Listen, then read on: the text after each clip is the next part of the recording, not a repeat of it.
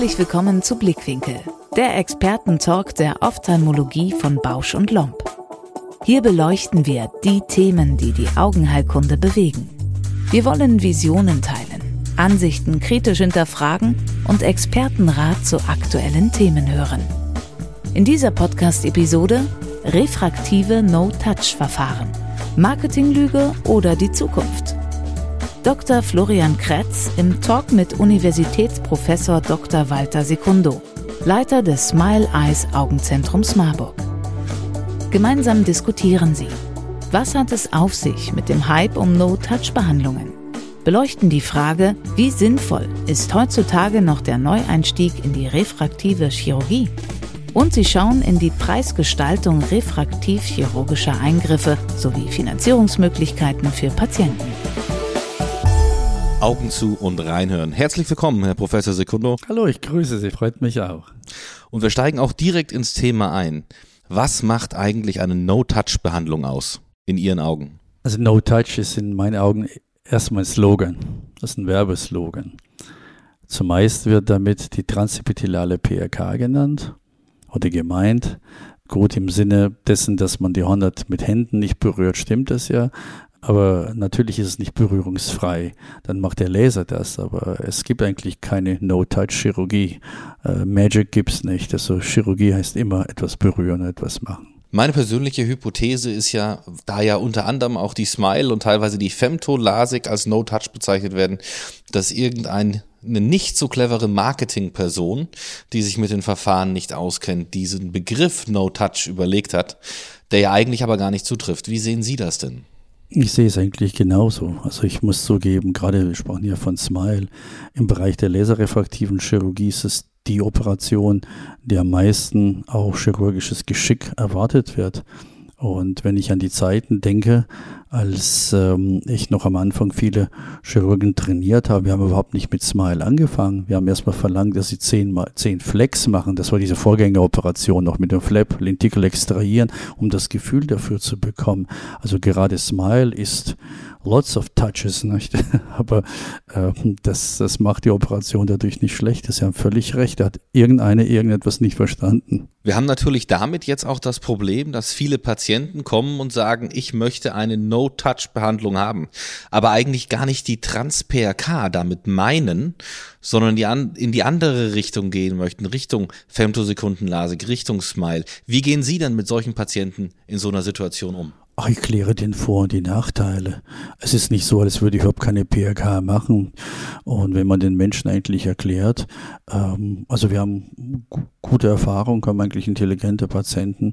Also ich habe bis jetzt jetzt nie erlebt, dass eine vielleicht seinen Wunsch sozusagen nicht, also oder abgesagt hätte oder oder also die verstehen dann und dann kläre ich die Vor- und die Nachteile und wenn die unbedingt dann eine PRK haben wollen oder LASEK, ich mache meistens als LASEK, können sie es haben. Das sind aber eher die wenigsten. Die meisten entscheiden sich schon für die äh, Methoden, eben Femtolasik, Smile, wo sie schnell rehabilitiert werden. Und das ist für mich das, der Schlüssel.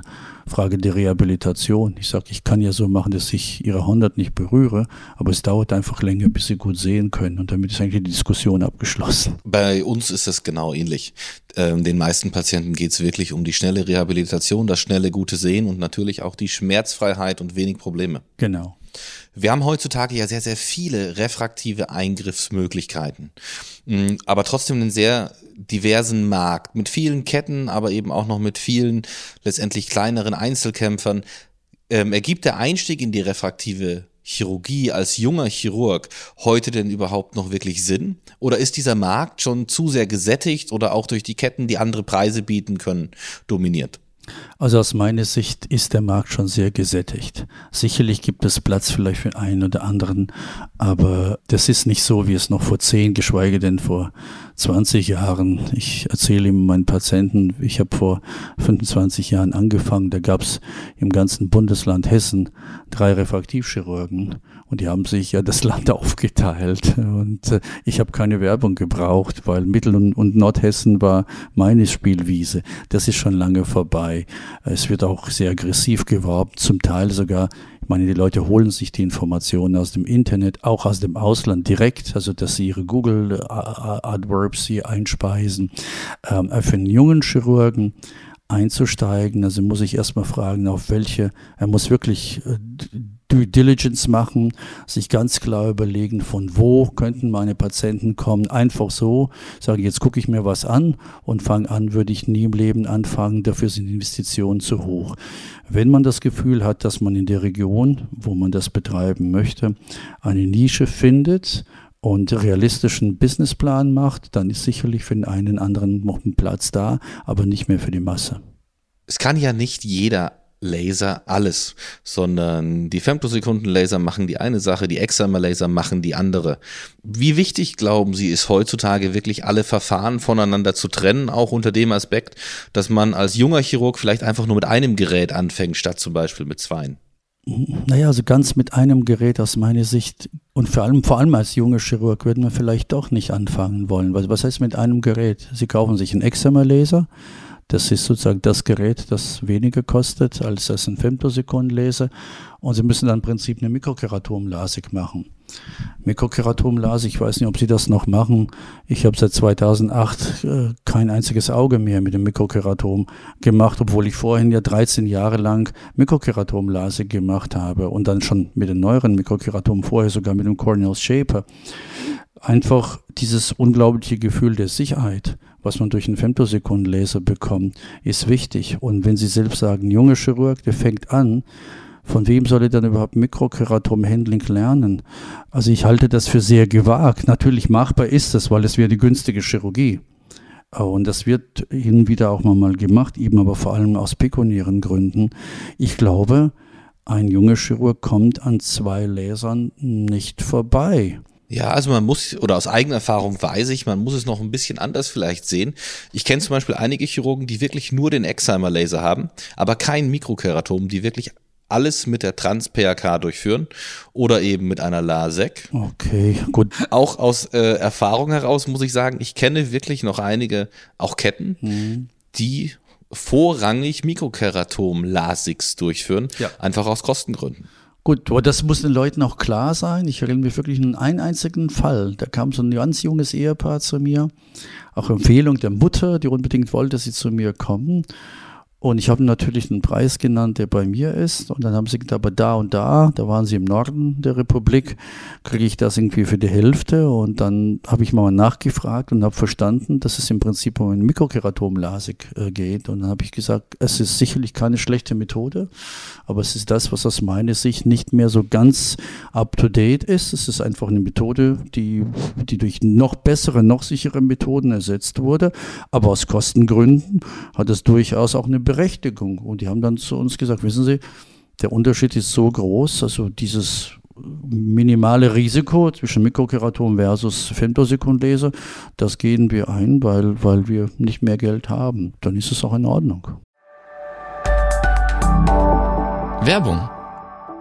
Hi, hier ist Robert, Marketingleiter von Bausch Lomb Surgical. Ob du am Anfang deiner chirurgischen Laufbahn stehst oder bereits mittendrin bist – 2024 bringt das Fortbildungshighlight für dich. Vom 9. bis 11. Mai veranstalten wir in Frankfurt das Ophthalmologische Symposium, liebevoll OSI genannt. Freue dich auf den praxisnahen Austausch mit über 20 Referentinnen und Referenten aus den Bereichen der Katarakt, Glaukom, refraktiven und Netzhautchirurgie. Fortbildung war noch nie so abwechslungsreich, interaktiv und authentisch. Klingt spannend? Überzeuge dich selbst und sichere dir jetzt deinen Platz für das OSI 2024. Alle Anmeldeinfos findest du in den Shownotes oder auf www.bausch-lomb.de slash osy. Wir sehen uns! Werbung Ende.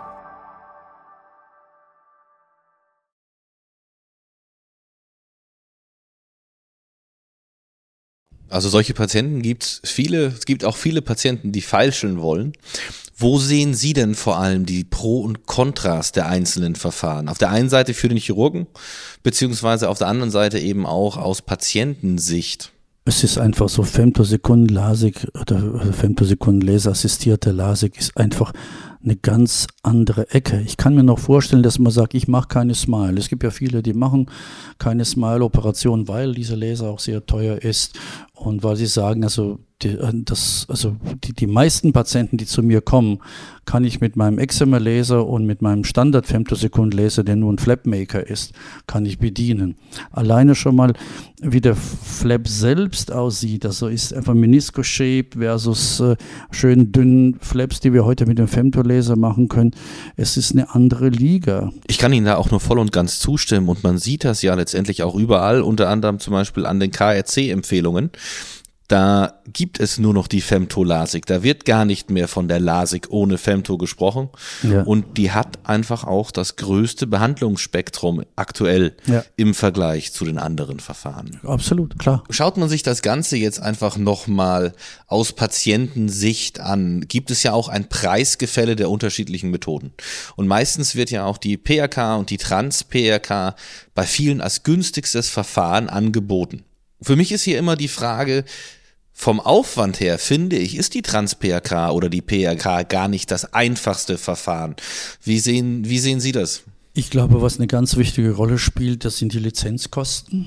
Ja, so was, also was sie dann bezahlen, zum Beispiel für Femtosekunden-Laser, also für ein ihr Treatment Pack, ne, das ist das, was so dazu kommt.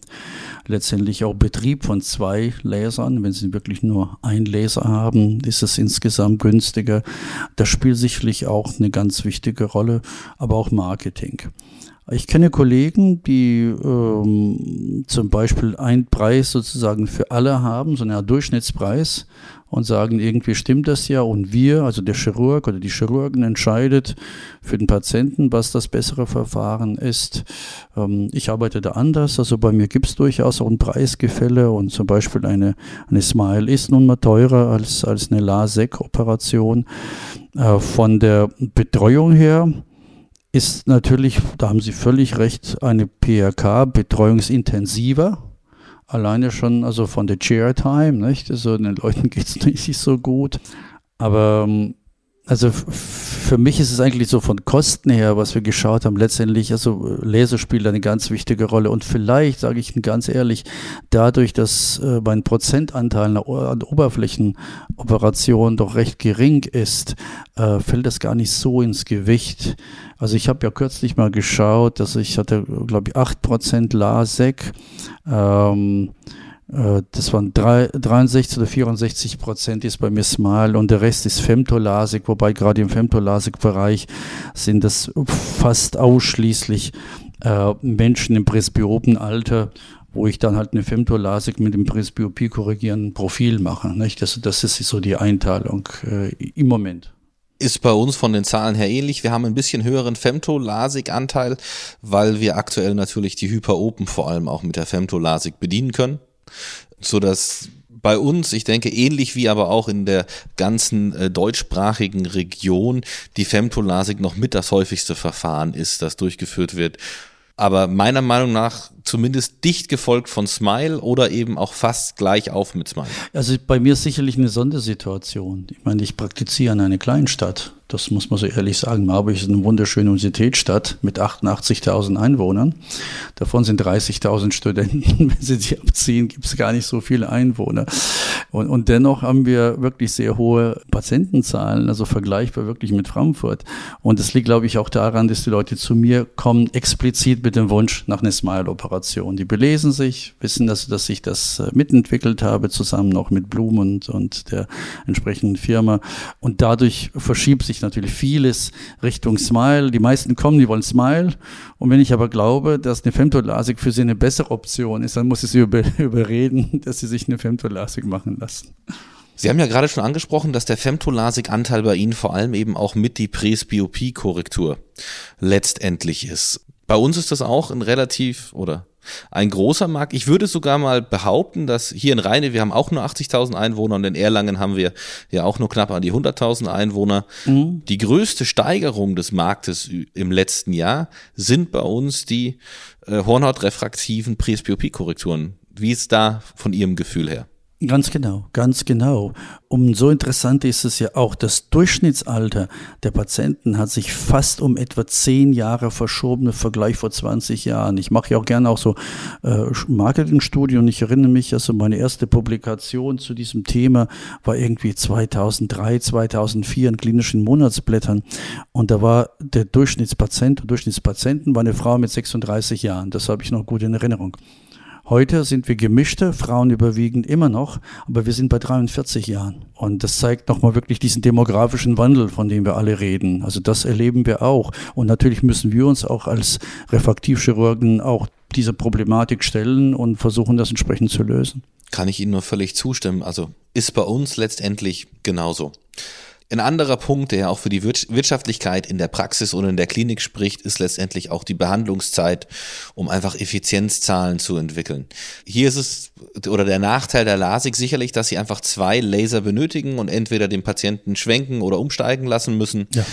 Spielt bei Ihnen in der Universitätsklinik diese Zeit eine Rolle für die Effizienz oder sagen Sie, nee, wir kommen damit eigentlich ganz gut aus und deswegen können wir das eben den Patienten auch so anbieten, wie sie es brauchen? Also die Zeit spielt sicherlich eine Rolle. Für eine Femtolase brauche ich eine doppelte Zeit wie für eine Smile-OP. Also schneller als Smile ist eigentlich dann nur noch eine PRK. Aber ähm, also wir, wir beziehen jetzt, sagen wir, unsere Preisbildung äh, richtet sich eher so nach harten Fakten, eben Lizenzkosten und so weiter und weniger nach, nach Zeit. Aber das zeigt auch, dass man hat ja oft das Gefühl, dass es in der Privatwirtschaft und in der Uni weit auseinanderklafft und mhm. eigentlich tut es das gar nicht mehr so, sondern man liegt da sehr, sehr nah aneinander auf die Faktoren, die man anguckt einmal die Ergebnisse natürlich der Patienten, die Sicherheit, aber letztendlich eben auch die Wirtschaftlichkeit, die immer mehr eine Rolle spielt. Ich glaube auch nicht, dass da überhaupt noch, ein großer Unterschied da ist. Ich meine, ich bin in einer Sondersituation, ich bin in einer privatisierten Universitätsklinik, aber auch wenn man Kollegen äh, spricht, die sozusagen an einer staatlichen Uniklinik lehren und, und arbeiten, die Wirtschaftlichkeit spielt überhaupt überall eine Rolle. Und die kann man im kleineren privaten Setting eigentlich besser optimieren. Und das ist gar nicht so die Frage, ist man sozusagen staatlich oder privat. Ich glaube, die Effizienz hängt auch mit der Größe einer Einrichtung zusammen. Du kannst mit den gleichen Leuten, wenn du sagst, ich mache nur Refraktivchirurgie oder ich mache nur Kataraktchirurgie, wesentlich effizienter arbeiten als in einem riesigen Haus. Ja, einfach einschleusen, ausschleusen, das kennen Sie auch noch aus Ihrer Uni-Zeit, weil die Vorschriften sind für alle gleich. Und man versucht das schon auch sogar im Uni-Setting zu optimieren. Also ich habe zum Beispiel einen Tag, und ist der Montag, da werden nur Laseroperationen gemacht hintereinander, weil wir nicht jeden Tag ein, zwei hier machen und drei, vier da, da bin ich noch ineffizienter.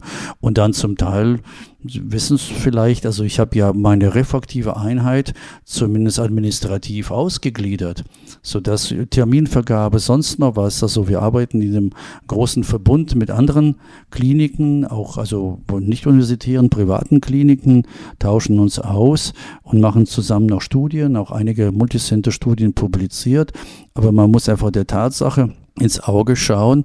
Wenn man diese Art der Chirurgie betreibt, kann man nicht sagen, also ich mache jetzt nur reine Wissenschaft. Ähm, ja, es ist ein Wirtschaftsunternehmen und weil alles so teuer ist, die ganze Einrichtung ist teuer, muss sich das irgendwie auszahlen. Nicht? Das ist, muss am Ende des Tages muss schon auch Plus stehen. Ne? Und, und äh, unweigerlich müssen sie eben das optimieren, die Abläufe. Ne? Ja, also ich kann Ihnen auch nur hier völlig zustimmen. Ich bin inzwischen sogar so weit gegangen, dass mein Kern-OP-Team mit mir reist, weil ich ja in drei Standorten in Deutschland operiere und wir fahren da wirklich gemeinsam hin, um die Abläufe so effizient und auch so wiederholbar wie möglich zu gestalten. Und allein dadurch kann man eben auch viele Fehlerquellen und auch viele Zeitverlustquellen ausschalten. Wir nehmen inzwischen sogar große Teile des Equipments wirklich mit um sicherzustellen, dass wir an allen operativen Standorten auch die gleichen Instrumente haben, auch wenn mal Sonderfälle kommen. Und ist auch gut für ein Erdenkostüm. Das? Wenn, wenn Sie eine OP-Schwester haben, wo Sie einfach nur die, die Hand ausstrecken und kriegen gleich das richtige Instrument gereicht. Ja, das ist, macht das Leben lebenswerter und vor allem einfacher. Absolut. Naja, nee, es ist ganz, ganz klar. Und wenn man natürlich etwas sehr lange betreibt, ich habe auch eine Zeit lang auch noch auch, auch an anderen Kliniken gearbeitet, dann versucht man dort das Team wirklich eins zu eins einzuarbeiten, in das Mutterhaus zu bringen, dort zu lernen. Aber eine gute Assistenz ist, ist Gold wert. Also das äh, spart einem viele Lebensjahre, hoffentlich. Ja. Ist wahrscheinlich auch der wichtigste Tipp, den man einem jungen, angehenden Refraktivchirurgen mitgeben kann, sich ein stabiles Team, dem man langjährig vertrauen ja. kann, zuzulegen. Was aus meiner Sicht auch noch sehr wichtig ist, ich trainiere ja auch ja junge Menschen, auch im Moment habe ich auch ein Fellow. Also ich sage immer, du fängst bei mir an und du lernst zu refaktionieren. Weil viele wollen gleich operieren. Ne? Operieren, operieren kennen sie ja auch. Gut, kann man ja verstehen. Aber ich sage immer, refraktive Chirurgie heißt nicht zufällig refraktive Chirurgie. Es beginnt mit Refraktion, dann kommt die Chirurgie. Und ähm, ich bin ja sicherlich nicht der Erste. Sie kennen auch die Arbeit vielleicht vom Rheinstein, wo er gezeigt hat, dass sechs Leute, sechs Optometristen, dass sie äh, sich nicht mehr als eine Vierteldioptrie voneinander bei der Refraktion unterscheiden. Und also das, also auch wir haben, also wir haben fünf, fünf Optiker und Optometristen, also da, darunter auch, äh, die Refraktion muss stimmen. Und das muss der junge Chirurg sicherlich auch bedenken. Er muss so gut sein, dass er auch seine, seine Optiker oder entweder selbst refaktionieren oder Optiker refaktionieren lassen, aber am Anfang kontrollieren, weil man muss sich darauf verlassen können. Ja, man muss sich ja auch vor allem dieser Konsequenzen bewusst werden für den Patienten. Ja. Ähm, wir kommen nochmal zurück zu den Patienten.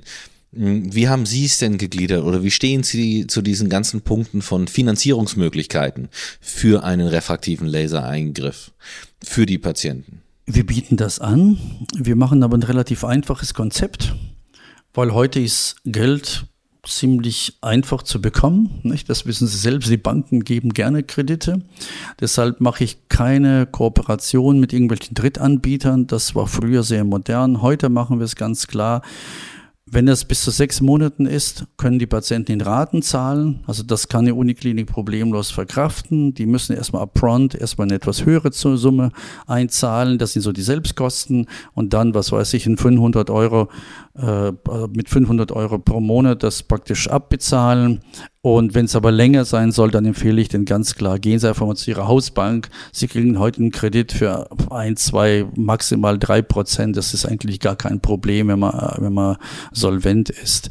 Deshalb sind wir ja nicht tiefer in diese Materie eingestiegen, einfach weil die Kreditwirtschaft hat sich und die Kreditbereitschaft der, der Banken hat sich in den letzten Jahren, wir wissen ja selber warum, aufgrund des billigen, des vielen billigen Geldes, hat sich ja deutlich äh, äh verändert, verglichen, wie es früher war. Ist bei uns ähnlich ähnlich. Wir bieten das mit an, aber einfach über unseren Abrechnungsservice, weil wir für die Liquidation aller Igel- und Privatleistungen äh, so einen Service nutzen und die das im Programm mit haben. Mhm. Erstaunlicherweise muss ich aber immer wieder sagen, der prozentuale Anteil meiner Patienten, die sich für eine Finanzierung entscheiden, ist relativ gering. Entweder die Menschen können sich das leisten ja, auch wenn man das anbietet, hier und da hört man ja auch das ganz gut, danke, dass Sie es mir gesagt haben, ja. Aber ansonsten, ich glaube, wenn Sie gar nicht imstande sind, das zu bezahlen, informieren Sie sich doch schon mal vorher, wie teuer das in etwa ist. Dann kommen Sie überhaupt nicht zu uns. Wenn Sie Ihren Weg nochmal gehen würden, würden Sie irgendwas anders machen, wie Sie das Ganze gelernt haben, wie Sie es aufgebaut haben? Oder würden Sie dabei bleiben, wie Sie es jetzt einmal schon vorgelebt haben? Also ich glaube, ich habe wirklich ein sehr großes Glück gehabt. Ich habe angefangen 1996, nachdem ich eine Woche lang beim José Guel hospitierte. Das war nicht einfach, ja. Also, und das ging ich will nicht sagen eher schlechter als recht, aber es ging sehr, sehr langsam. Man hat ja viele innere Ängste gehabt. Die Geräte von damals, nochmal, das war Cornell Shaper. Ich weiß nicht, ob Sie überhaupt mal dieses Ding damals gesehen haben. Mikrokeraton bestehend aus fünf Teilen. Und wenn du das nicht richtig zusammengebaut hast, konntest du voll ins Auge reinschneiden. Ich habe auch keine, keine OP-Schwester dran gelassen. Und dann hatte ich wirklich das große Glück. Ich habe mich beworben und dann beim zweiten Anlauf habe ich eine Fellowship beim Julian Stevens am Murphels Eye Hospital bekommen.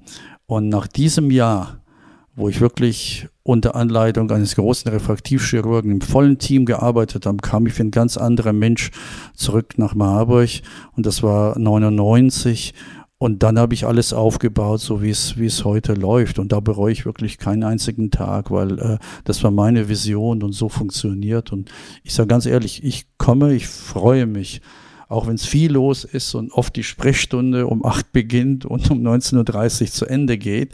Aber am Ende des Tages, ich freue mich eigentlich, dass es so gut läuft. Das ist eine wunderbare Sache und wir machen viele, viele Menschen sehr, sehr glücklich. Das muss man auch, auch so sehen. Und natürlich, wir kamen sprachen gar nicht von Linsen. Die Linsen, die Anzahl der refraktiven Linsen ist dermaßen angestiegen. Ja, ich habe manchmal das Gefühl, ich sehe kaum überhaupt noch normale Katarakte. Es ist alles irgendwie torisch, multifokal, multifokal, torisch, eh doof.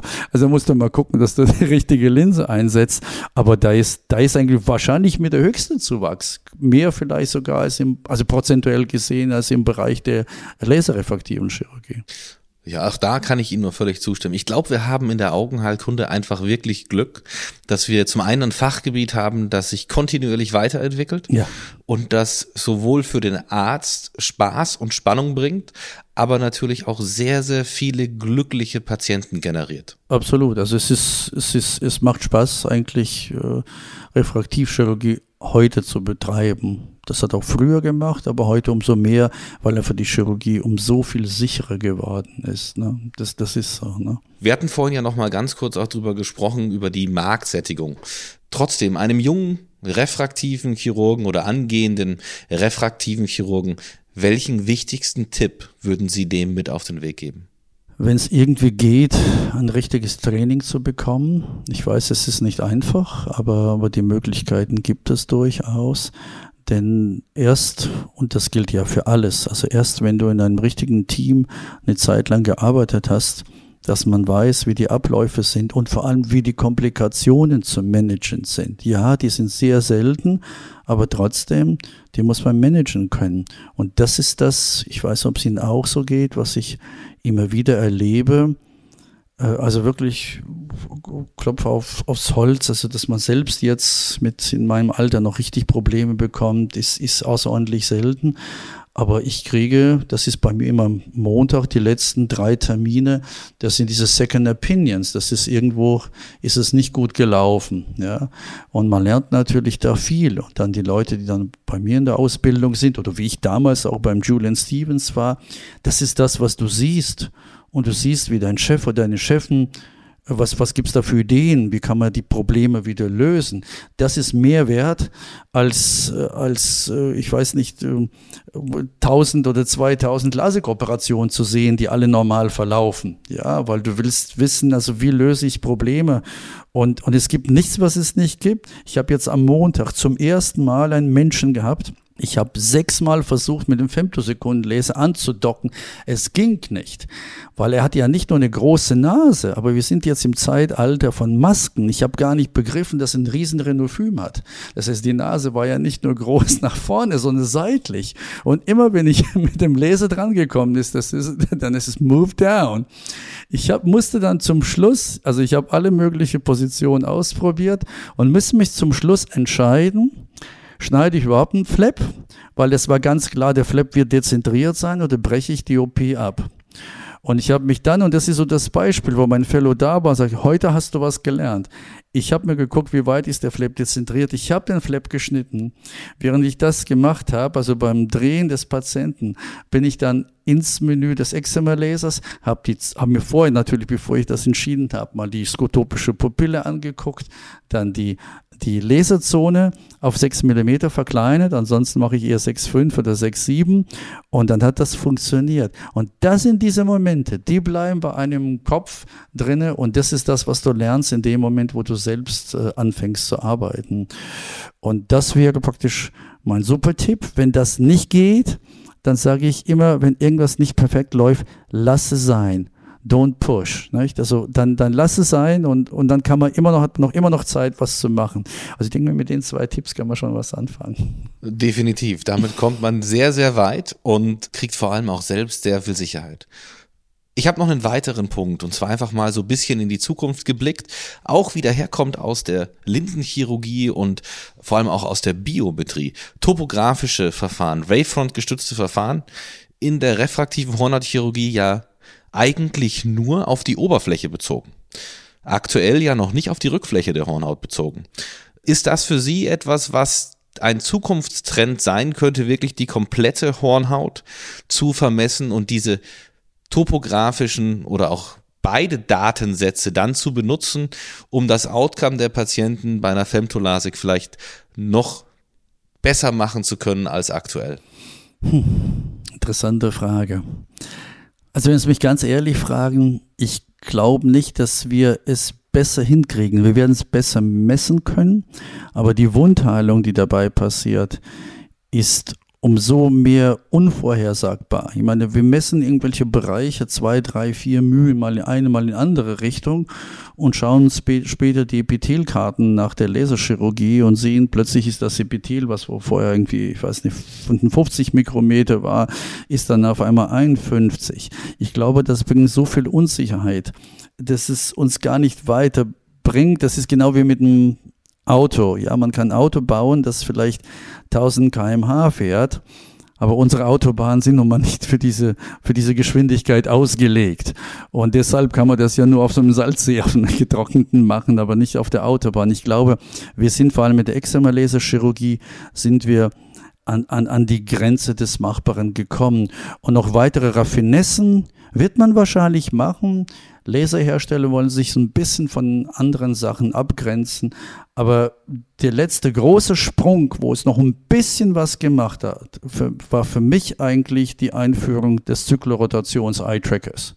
Und auch da kann man noch diskutieren. Sie wissen selbst, ein bis zwei Prozent der Menschen haben eine, eine Zyklorotation mehr als drei Grad. Das ist ja gar nicht so viel. Aber zumindest für die und bei hohem Astigmatismus ist das sinnvoll.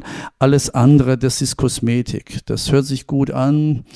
Das ist wie noch, noch irgendwie so ein Licht äh, in ihrem Auto, was noch irgendwie toll auf dem Display ist, aber fahren tut man genauso. Es ist wirklich so, also ich habe nicht das Gefühl, dass wir in den letzten zehn Jahren im Bereich der Extrameläse-Chirurgie einen enormen Sprung gemacht haben. Das sind nur ganz kleine Feinheiten. Und ob das visuelle System merkt, puh, ich meine, sicherlich ist es interessant, das zu probieren. Ja. Herr Professor Secundo, vielen lieben Dank. Sehr gerne. Ich glaube, dieser Podcast ist wirklich was, was von jung bis alt alle trotzdem noch ein bisschen weiterbringt und auch nochmal anderen, ein anderes Licht auf die refraktive Hornhautchirurgie bringt. Und ich denke vor allem auch junge Chirurgen können da wirklich was davon mitnehmen. Wir haben einiges angesprochen von der LASIK über die Trans-PRK bis hin zu Smile, so dass man, denke ich, hier auch ganz gut abschließen kann. Vielen Dank. Ja, vielen Dank. So sehe ich es auch. Danke auch. Und es können alle wieder die Augen aufmachen und gerne wieder beim nächsten Podcast einschalten. Vielen Dank fürs Reinhören. Empfehlen Sie uns gerne weiter. Und um keine Folge mehr zu verpassen, nutzen Sie die kostenlose Abonnierfunktion unseres Podcasts. Wir freuen uns auch über Ihr Feedback. Welche Expertinnen und Experten sollen zu Wort kommen? Möchten Sie selbst vielleicht auch ans Gastmikrofon? Oder welche Themen braucht es unbedingt im Blickwinkel-Podcast? Dann schreiben Sie uns eine E-Mail an die Adresse blickwinkel.bausch.com. Bis zur nächsten Folge von Blickwinkel, der Expertentalk in der Ophthalmologie von Bausch und Lomb.